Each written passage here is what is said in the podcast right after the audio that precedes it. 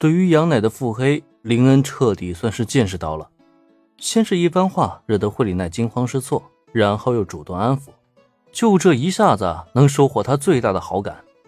这对人心的把控，一般人还真比不过他。看样子，自己果然还是让身边女孩子们少跟他接触为妙。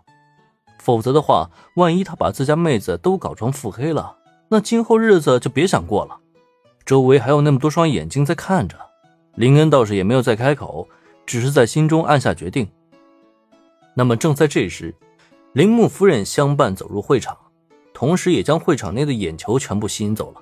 毕竟是今天的主角嘛，在场受邀前来参加庆典的宾客们都要卖铃木家的面子。不过就在林恩一行视线也被吸引过去之后，爸爸！突然间，小兰发出一声惊呼。也别怪她那么惊讶，只是因为在铃木夫人身边，穿的西服革履、梳着一个大背头的毛利小五郎，竟也在这一刻登场了。然而，还没等小兰反应过来，为什么自家老爸会登场铃木家的游轮之际，突然之间，他的表情一下子阴沉了下来。没办法，就在毛利小五郎身侧，不仅有一个人小鬼大的柯南在四处张望。同时，更有一个被小兰视作为父母和好最大阻碍的区月由美，正挽着他父亲的手臂，笑盈盈的四处张望。这个毛利小五郎怎么还跟那个女人有联系啊？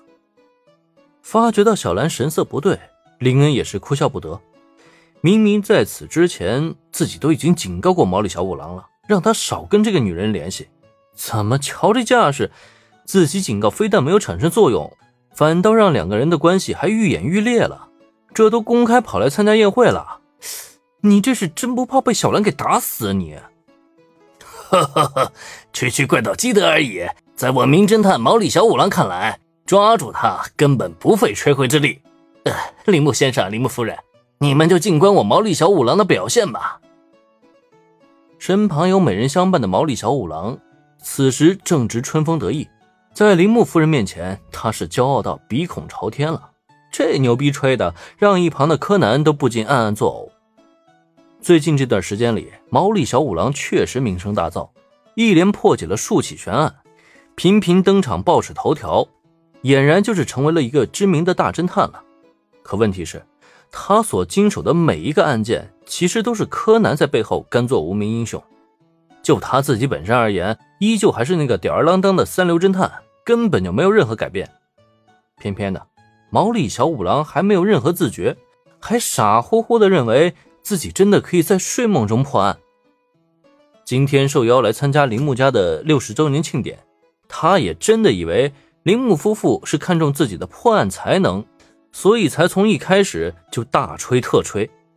可他也不想想，怪盗基德真有那么简单被抓到吗？就算今天同样为基德而来的柯南，也没有十足把握一定能将其抓捕归案的，好吧？那么就在毛利小五郎继续吹捧自己，曲月由美面露崇拜，而柯南呢，暗暗反胃之际，爸，爸，一个突如其来的声音，让毛利小五郎的自吹自擂戛然而止。下一秒钟，就见他额头上遍布冷汗。犹如机器人一般僵硬的扭过头来，然后就发现映入自己眼中的就是来自女儿的愤怒的俏脸。呃，那个小兰，你你怎么会在这里啊？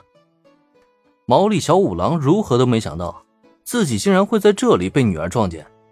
如果只是偶遇也就罢了，偏偏的自己手臂还被曲月由美挎在怀里，这不就很尴尬了吗？你。很不希望在这里见到我吗？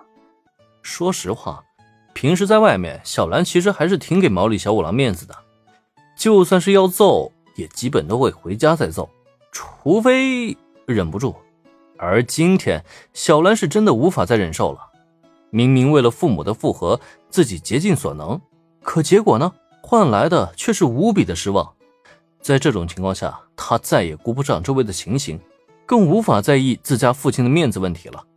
他现在只有一个想法，那就是狠狠地揍醒毛利小五郎，让他好好知道一下，他其实是有妻子，也是有女儿的。